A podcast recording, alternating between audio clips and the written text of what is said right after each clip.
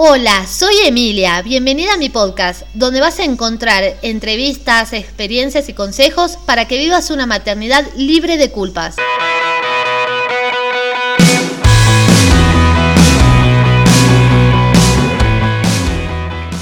Bueno, buenas tardes chicas y chicos que están escuchando este podcast. En este nuevo episodio invité a Lucía, mi coequiper de prácticas más paternales, porque es psicóloga, es especialista en crianza respetuosa, tiene una especialización en disciplina positiva y nos va a sacar algunas dudas o nos va a dar consejos sobre eh, los ayudadores seriales, esa publicidad que vimos todas que se hizo súper viral y un poco es en realidad el tema de la carga mental, de la pareja, de la familia.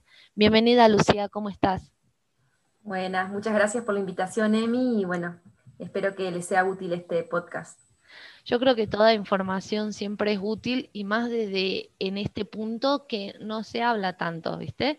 Es como que sí se habla mucho de la familia, de la familia en, el formato configuración que elijamos, pero después nacen los peques y nadie quiere como hablar un poco de esta, esta nueva eh, configuración que tenemos o el umbral de tolerancia de cada uno, las cosas que hay que comunicar.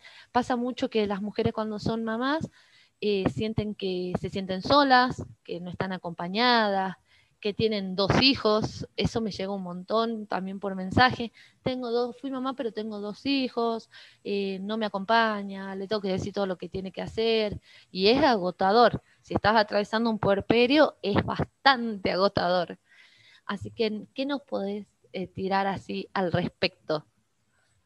Bueno, creo que yo siempre me río cuando dicen que van a tener un hijo y que eso seguramente va a unir a las parejas. Siempre en mis adentros digo, bueno, puede que eso no sea así, ¿no? Porque tener un hijo implica en la crianza establecer acuerdos.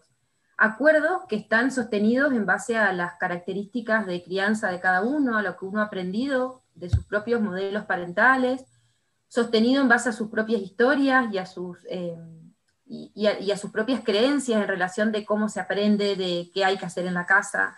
Y un poco lo que vos decías, todavía está mucho este mandato de la supermamá, ¿no? De que pareciera que como somos mamá nos tenemos que hacer cargo de todo, ¿sí? Inclusive el marido.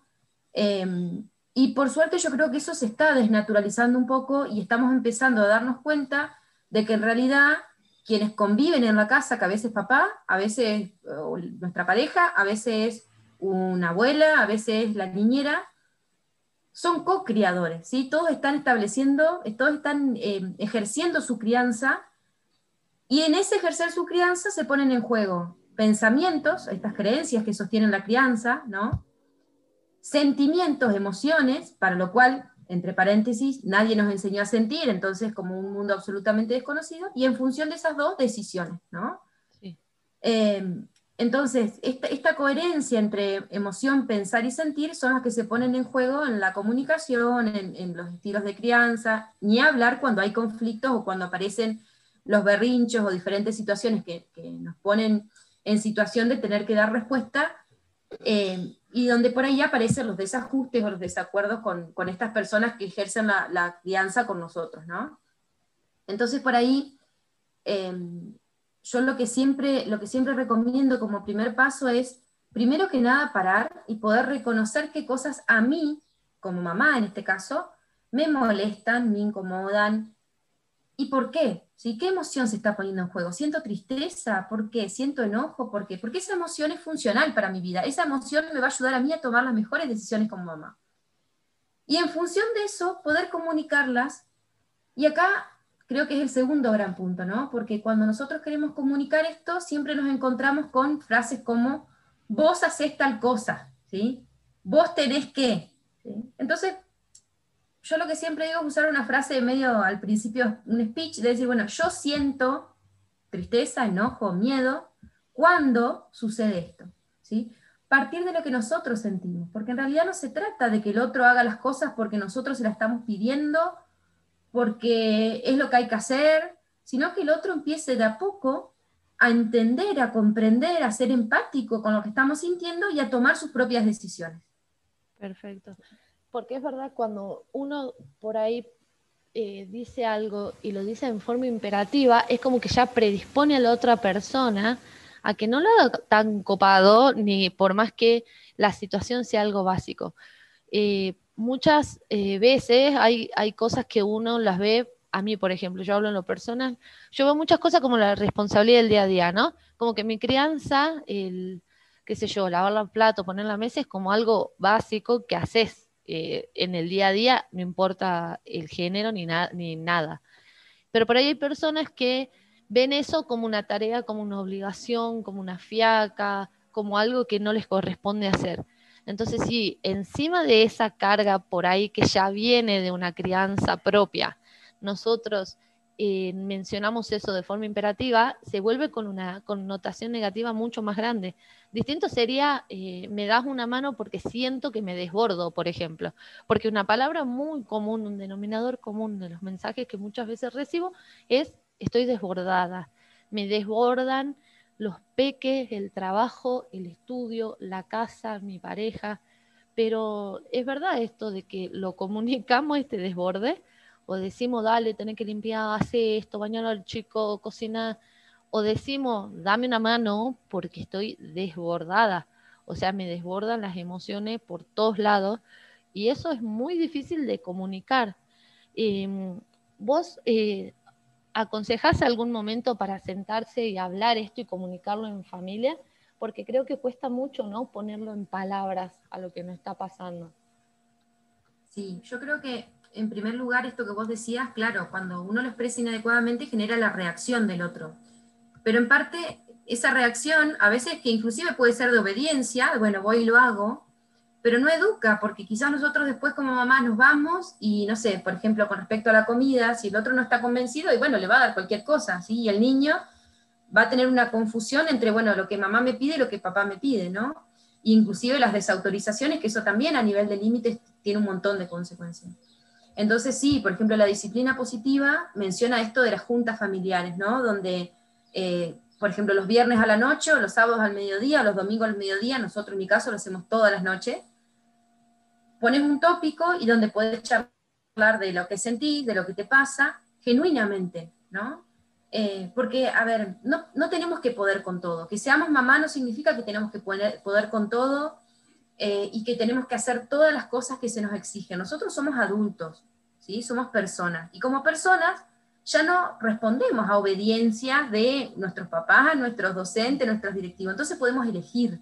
Y no está mal elegir si hoy no quiero lavar los platos y digo, bueno, no, hoy me siento cansada y no quiero lavar los platos, no, y dar lugar a que si el otro elige hacerlo perfecto y si no, quedarán los platos hasta que alguien elija hacerlo. ¿Sí? volver a empoderarnos, hoy que es una palabra que está tan de moda, pero a mí me gusta decir empoderarnos desde lo que sentimos, poderlo pensar, no hacerlo por enojo, ¿sí? siempre esto, tomarnos el tiempo para no reaccionar con enojo, porque si no después les pedimos a nuestros hijos que no hagan berrinche, pero nosotros explotamos todo el tiempo, ¿no? Y en función de eso, tomar decisiones como adulto, obviamente que no es fácil al principio porque tenemos la santa culpa siempre detrás de la maternidad, pero de a poco ir diciendo, bueno, no sé, hoy elijo que comamos algo más simple y no sé, y, tirarnos a mirar una peli, y está bien poder elegir. Cuando uno lo puede comunicar asertivamente para que el otro también pueda comprenderlo. Ahora, si nosotros queremos magia y queremos ya a partir de mañana como sargentos imponer los cambios, y va a ser muy difícil porque va a generar esa eh, reacción y resistencia en el otro. Entonces sí, la comunicación tiene que tener un momento, tiene que tener un espacio, tiene que tener un momento para toda la familia y tiene que tener un momento para las personas que están en la crianza, donde nos sentemos y donde podamos expresar cómo nos sentimos. Em, por ahí la, educación emocional tiene algunos tips en relación a esto, por ejemplo, que tiene que ser expresado en tiempo y forma, si tratemos de no guardarlo tanto tiempo, decir cómo nos sentimos y qué necesitamos, esto que vos decías, me siento triste, necesito poder salir a dar una vuelta, me siento enojado, necesito poder sola ir a darme una ducha mientras vos te encargas del nene. Y en función a lo que necesitamos, poder establecer algunas soluciones para que esto no se repita toda la semana. Es decir, porque si todas las semanas hablamos de que no quiero lavar los platos y los platos siguen ahí sin lavar, obviamente que eso genera el desborde mental que vos, que vos decís y que todos escuchamos con, con nosotras como mamás, ¿no? Eh, de poder establecer soluciones y bueno, ir viendo cómo vamos llevando esas soluciones. O sea, necesita ser, tener un proceso gradual y planificado. No se va a dar naturalmente porque, bueno, no está en nuestra naturaleza tampoco eso. Claro. Sabes que se me viene a la mente también el tema de las, de las expectativas, ¿viste? Por ahí, eh, me imagino, viene una mamá que ordena la casa de cierta forma, o si lava los platos, por decirte, uno eh, recurre a las tareas cotidianas porque son las que te generan esta carga, ¿no? El día a día en la casa. Entonces, suponete que vos lavas los platos, secas y guardás. Entonces, pasa esto, se reúne la familia, hay una comunicación, esa tarea, bueno, va empezando a ser adquirida por una persona, una pareja, una compañera de, la casa, pero no lo hace igual. Quizás lava y deja los platos que escurran solo y los guarda la noche, o que no los lave con tantas ganas como lo lavamos nosotras. Eso también genera una expectativa, ¿no? Y eso también genera después reacciones porque no lo hizo como yo lo hago o no lo hizo como yo quería. Eso pasa también un montón, ¿o no? Sí, y ahí está re bueno este tema porque también nos permite pensar la crianza, ¿no? Eh, y la comunicación en general. Yo siempre lo que les digo a las familias que me consultan es, pensemos enseguida cuál es el objetivo de lo que yo quiero lograr con eso que comunico. Si lo que yo quiero lograr es que se laven los platos, entonces tengo que dar lugar a que el otro lo haga como le parezca o como le salga. Ahora, si el objetivo es que lo hagan tal cual como yo quiero, bueno, entonces voy a tener que generar un proceso de modelado para que el otro aprenda, ¿sí? El problema de las expectativas es que tenemos varios objetivos al mismo tiempo. Entonces, por ejemplo, no sé, queremos que nuestro peque se vista solo. Ahora, ah, no, queremos que se vista solo, pero que se ponga la ropa que nosotros nos pondríamos cuando salimos a pasear. Entonces, son objetivos que entran en, juego y que, que, muchas veces obstaculizan la comunicación, ¿no? Porque nuestro hijo nos dice, ah, pero yo me quería, yo me vestí solo, si era lo que me pediste. Nos faltaba una parte del que necesito. Entonces, cuando pensemos los objetivos de lo que queremos comunicar, pensémoslos en completo, ¿no? En, en su complejidad, ¿no? Porque si digo, bueno, a ver, quiero que laves los platos, de esta manera, bueno, voy a tener que hacer un proceso para enseñar en eso. Ahora, si lo que yo quiero es que laven los platos porque a mí eso es una tarea que no me gusta y está perfecto. Para otras mujeres será el cocinar, para, para otra, para mí el planchar. Detesto planchar. para mí también creo que planchar está en un número uno y el dos cocinar. Tal cual. Y por ahí hay un montón de soluciones. Muchas veces también, Emi, cuando, cuando hablamos de estas cuestiones de las tareas domésticas, nos encerramos en, bueno, si no lo quiero hacer yo, lo tiene que hacer el papá, o lo tiene que hacer la otra persona que esté cuidando del hijo. Y capaz que la otra persona tampoco le gusta hacer esa tarea. Entonces, ayudémonos a pensar un montón de situaciones. A mí me gusta mucho escuchar a Sabrina que siempre dice el arco iris de posibilidades, ¿no? Cuando hay un problema, hay un montón de posibilidades. Podés llevar la ropa al lavadero si te sale, podés contratar a una persona, ponerle que no podés pagar a una persona, bueno, podés pedirle, eh, podés dividir esa tarea, no sé, algún hijo que ponga la ropa a lavar, eh, papá la estira, mamá la plancha y hacer esa tarea un momento de, donde escuchamos música. Tenemos un montón de opciones. El tema es que tenemos que empoderarnos a darnos cuenta de que lo que sentimos importa. Y como importa, tengo que tomar decisiones que acompañen eso. Perfecto. Sí, tal cual. Y así, eh, bueno, por estas cosas así pequeñas que uno dice el día a día, es cómo surge el concepto este de carga mental. Eh, hablaba con otras mamás y un montón de mamás no conocen, ¿no? Esto que uno dice, ay, sí, porque me ayuda un montón en casa. Eh, no, digamos. cuando nosotros empecemos a ver la importancia de las palabras y de la elección de las palabras, cambia un montón. Em, y esta carga mental también se reduce. Decimos, no, para, no te ayuda. Está cumpliendo su rol, está haciendo la parte que le toca como persona que también tiene un hijo una hija y comparte una crianza. Y cuando nosotros vamos poniendo ese tipo de palabras en la cabeza, también nos vamos empoderando, nos vamos sacando ese, ese de ayuda. Porque el creer que el otro te ayuda te lleva también todo el tiempo a estar agradeciendo, cosa que no tenemos, o sea, por ejemplo, ay, gracias por cocinar todos los días. Y no, porque quizás es algo que eh, es tu responsabilidad, porque quizás mi responsabilidad, no sé, como decías, planchar. Pero en ese caso, me gustaría que des como un poco de información, ¿qué es esto de la carga mental? O sea, ¿por qué esta campaña de los ayudadores? que uno se ríe, pero en realidad no es graciosa, porque vuelve la cara, o sea, son personas, situaciones de mujeres que la pasan todos los días y, y no la pasan bien.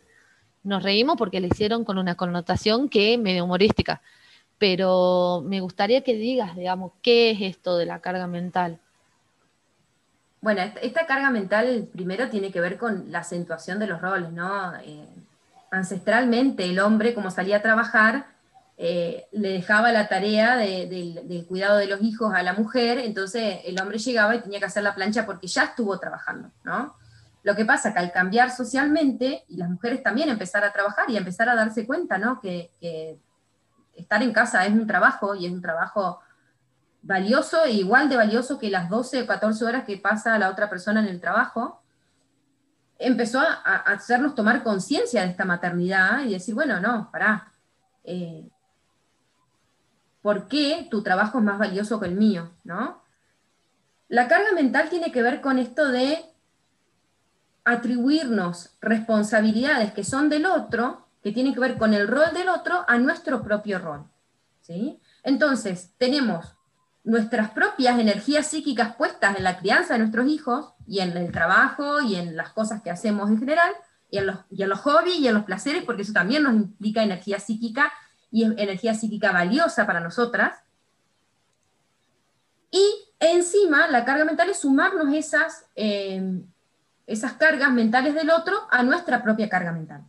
Entonces, tenemos que organizar el tiempo que nuestros hijos pasan con el papá, tenemos que prepararle la ropa para que salga de bañarse. Tenemos que em, tener la comida lista para que cuando llegue, porque él necesita comer. Entonces, pensar por el otro en cierta forma, ¿no? Yo creo que eso nos va a enojar, porque no es justo. Y el enojo es una emoción funcional que aparece cuando notamos que algo nos daña y que no es justo. Y obvio que eso no es justo no es justo para nosotros, no es justo para nuestros hijos y no es justo también para aquella persona ¿no? que, estamos atribuyéndole ese lugar. Entonces yo lo que siempre digo es poder reconocer cuáles son mis atribuciones, qué puedo hacer yo. Por ejemplo, nosotros en mi casa hace un tiempo que pensamos hacer un cambio de, alimentación sacando los ultraprocesados. ¿sí? Yo tenía la teoría, estudié, me informé y en función de eso empecé a hacer el cambio. Entonces al principio le iba contando, ¿sí? Y yo iba haciendo, ¿sí? Y él iba intentando hacer y yo le iba, lo iba ayudando porque no conocía. Sí. Hoy por hoy, el desayuno, cuando lo hacía yo, lo preparaba con, con, comida natural y cuando lo hacía él, por ahí le daba una galletita. Hoy ya no. ¿Pero por qué? Porque fue un proceso paciente donde yo no es que le dije un día, bueno, no, a partir de ahora los chicos no comen más y punto, hacé lo que yo te digo, sino que le fui explicando y él que empezó a ver que mis hijos comían mejor y que les cambió un montón el estado de ánimo y que, que tenían menos este picoteo durante el día, empezó a querer tomar sus decisiones en función de esto. Sí. Ahora, tenemos que poder silenciar la culpa, que es la, la, cara patológica de la responsabilidad, y pensar, bueno, a ver, ¿de qué soy responsable yo? Soy responsable de lo que yo quiero hacer con la crianza, de expresar lo que yo siento, de expresarle al otro lo que yo necesito, y de tomar decisiones si el otro, cuando yo le expreso, le explico lo que necesito, no hace, y bueno, también yo soy libre de poder tomar decisiones en función de eso. ¿sí? Muchas veces no tomamos esas decisiones también por base a otros mandatos, ¿no? Y también en esto tiene que ver con saber poner límites. Sí. Y nosotros explicamos, acompañamos, nos comunicamos. Y hay cuestiones de la crianza, sobre todo yo siempre digo, hay un límite ético que tiene que ver con la crianza respetuosa, que tiene que ver con el maltrato, con los gritos, y vemos que del otro lado siguen esas prácticas, y bueno, eso nos va a llevar a tomar otro tipo de decisiones, ¿no? De, mm, inclusive pedir ayuda a una terapia de pareja si vemos que no podemos solos, o pedir ayuda eh, algún profesional que creamos que pueda ayudarnos para que papá entienda lo importante de no gritar, no pegar, ¿sí? o la abuela entienda lo importante de no desautorizar a mamá. ¿sí? Eh, yo creo que lo más importante acá es entender que siempre podemos hacer algo para que la maternidad sea lo más deseada posible. Y, y disfrutar, porque es como que en el medio suceden tantas cosas, hay tantos cambios, ¿no? Hay tantas cosas nuevas, hay tantas emociones, sensaciones, situaciones nuevas, que en el medio yo siento que muchas veces nos olvidamos de disfrutar la maternidad. Viste, como que tenés la angustia primero de que del puerperio y que tenés un montón de emociones que te están atravesando, Después empezás con que empieza a comer y esto, ¿no? De que coma saludable, que coma sano, que coma real o que no coma esto, que no coma lo otro. Después empieza a caminar. Es como que vamos, viste, de cambio en cambio y los cambios esos van mucho más rápido de lo que nuestras emociones por ahí pueden ir acompañando. Entonces, sumado a todo eso, tener la carga mental y las responsabilidades de otra persona es un universo de, temas y de cosas que nos pueden afectar.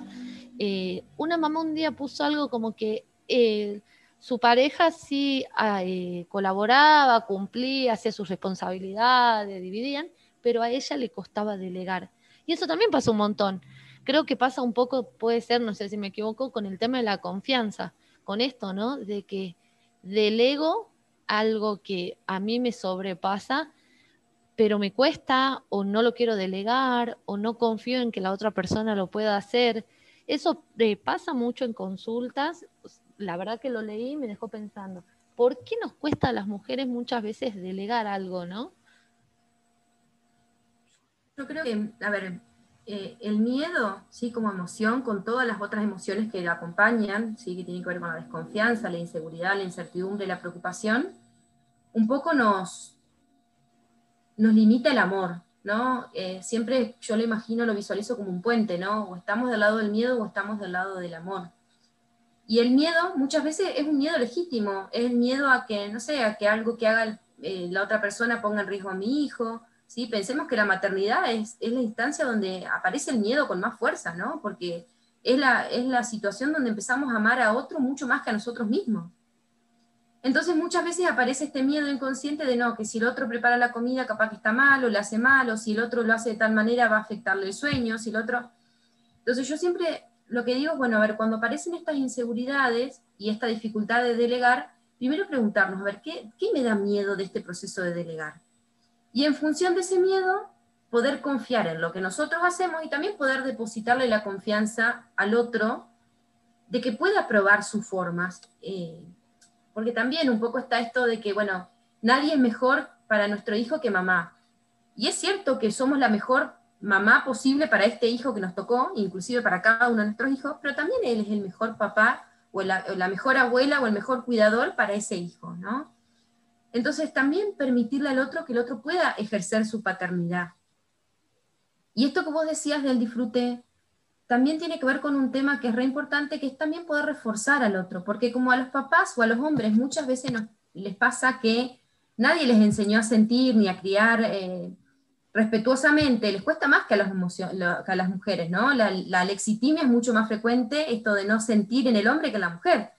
Entonces yo lo que, lo que siempre digo, por ahí para no llegar a matarlos, como, como me decías vos la otra vez, cómo hacer para no llegar a, a matarlos, es poder decir, bueno, reforzar las cosas positivas y hablar de lo que ese papá, ese cuidador hace en relación a nuestros hijos. Sacarle fotos, mostrarle, hacer foco, ay, qué, bien que estuvo, qué, feliz que estuvo, no sé, el, fin de semana hicieron una, una casita de cartón mis hijos con el papá. Y yo le saqué foto y, y, reforcé esto, ¿no?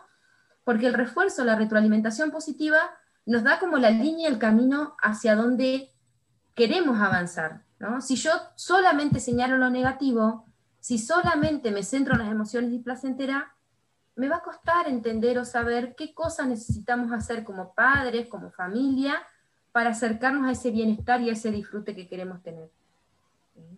E inclusive también hablarlo con otras personas. Muchas veces las mujeres tenemos mucho esto de que nos juntamos, los hombres también a veces de, ah, no, si este que no ayuda en nada o este que no hace, y hablamos mal de ellos. Y eso en realidad lo único que hace es acentuar el sentimiento de insuficiencia que va a acentuar un montón de emociones displacenteras. Entonces también sostenernos emocionalmente, decir, bueno, a ver, ¿qué fue lo lindo que hicimos hoy? Y, contamos toda la familia. Eh, a ver, vamos a decirle algo lindo al otro de lo que hoy hizo. ¿sí? Imagínate que los propios hijos digan cosas positivas de su papá cuando ya estén pudiendo hablar o de ese cuidador. Esos son los procesos de cambio que tienen que ver con el hacer, que van generando esta convicción y este compromiso de querer hacer las cosas diferentes a como a mí me enseñaron. No es el discurso, no es el sermón, ¿sí? El discurso viene y ayuda cuando uno enseña y cuando uno puede expresar lo que uno necesita y lo que uno siente, pero no para señalar lo negativo. Eso no va a generar un cambio. Lo que va a generar un cambio es todo esto otro que venimos hablando. Muy interesante lo que decís, porque también pienso esto de que para el lado de las mujeres, de la maternidad, hay mucha información, las mujeres hacen tribu, hacen tejidos, hablan del tema, pero en el caso de los hombres es mucho más difícil, por ejemplo, que haya un tejido de hombres que se acompañen. De hecho, en Instagram creo que conozco un par de páginas nada más, Paternidad OK, no me acuerdo cuál es la otra, pero son espacios muy pequeños de apoyo. Y pasa que quizás tu compañero de crianza tiene muchísimas ganas, ¿no? De, involucrarse, de desconstruirse su propia crianza, pero si en la casa nosotros eh, no, acompañamos esto, no reforzamos, siempre está en el oído el, entorno, ¿no? Un padre quizás o un abuelo o una madre que dice, ¿cómo? Te crié, a mí me liquean esa frase que le escucho tanto, no te crié para que lave los platos. O sea, yo no crío un hijo para que cambie pañales. Y yo digo, son frases, a mí que yo tengo un temperamento tan volátil, son frases que me liquidan leer por ahí, que me mandan, mi, muchas veces en esta comunidad tan linda me mandan como compartiendo, Chemi, mira, ¿sabes qué pasó? Que a mi pareja, la madre le dijo que por qué él cambia los pañales si no lo crió para eso. Y vos decís, wow, o sea, esa, esa persona tiene todo el trabajo en el medio de tratar de desconstruirse, de sacarse esa carga, de poder colaborar de una forma mucho más respetuosa, pero tener esa, esa, esa, esa vocecita que te está diciendo no te crié para esto es muy difícil. Eso es muy difícil. Sí, y esto que vos decís es real, digamos. También la paternidad necesita hacerse en tribu. Eh, de hecho, me pasó el año pasado que hicimos un grupo de crianza con tres talleres y los papás que trabajamos todo lo que tiene que ver con competencias emocionales se sorprendían a ver al ver que tenían competencias emocionales. Y, todos lloraban, y yo digo, qué valioso que tengan un espacio donde pueden llorar. Todavía esto de que no lloré, de que el macho es el que no siente, todavía está muy, eh, muy de moda. ¿sí? Por más que nos hemos deconstruido bastante, pero eso todavía está a flor de piel. Entonces, por eso digo también de, a ver, todo lo que acentúe el sentimiento de insuficiencia y de baja autoestima de ese hombre o de ese compañero o de ese cuidador como persona y como padre, va, va a hacer que reaccione de forma inadecuada solamente para poder demostrarse que no es así. Entonces, el camino, a ver, yo me gustan mucho estrategias concretas, ¿no? El camino yo creo que son las 5A, ¿sí? Autoconocerse como mamá y como papá y hacer ese proceso en conjunto si es posible.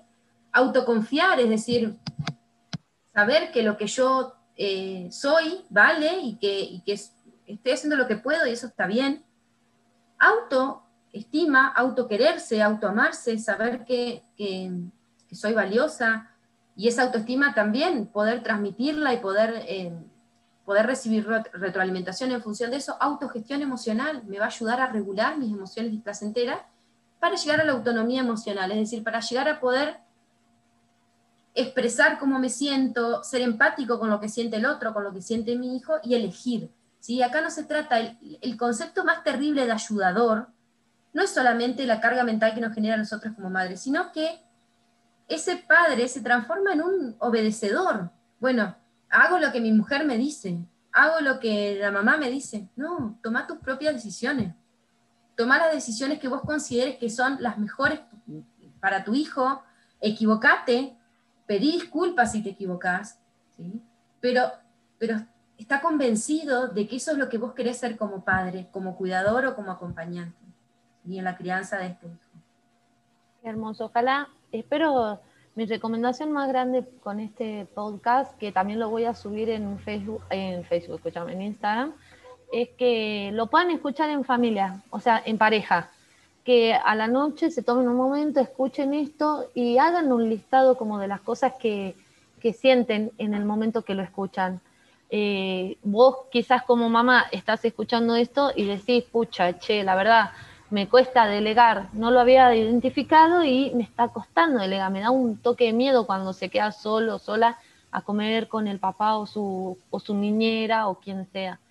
Y vos papá, si estás escuchando esto, también decís, ah, es todo un universo de emociones que hay y que no he visto y que estuve muy focalizado en el trabajo y quizás no vi.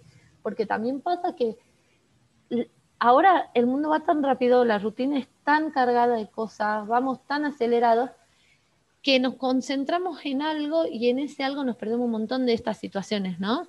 Vengo rápido del laburo, cómo me voy, qué sé yo, quizás levanto la mesa, lavo los platos, me voy corriendo. Y nunca un, eh, ¿cómo estás? Eh, ¿Necesitas que lo vea dos segundos para que vos, no sé, vayas a dar una vuelta?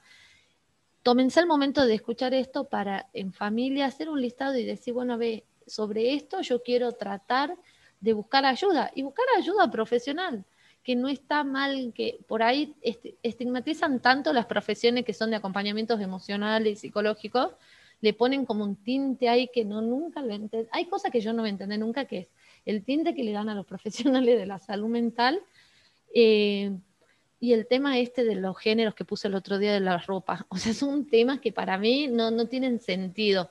Entonces, sentís que no podés acompañarlo o acompañarla, quizás vos como papá decís, no, yo sí quiero, quiero participar más, quiero hacer más, y quizás tu, tu, compañera no, no está delegando o le cuesta, buscar, buscar ayuda profesional, consultar a profesionales como Lucía, porque la terapia en pareja es muy valiosa. Yo hice terapia en pareja. Ojalá hubiera hecho de novia, porque de novia es como hubiera sido más fácil.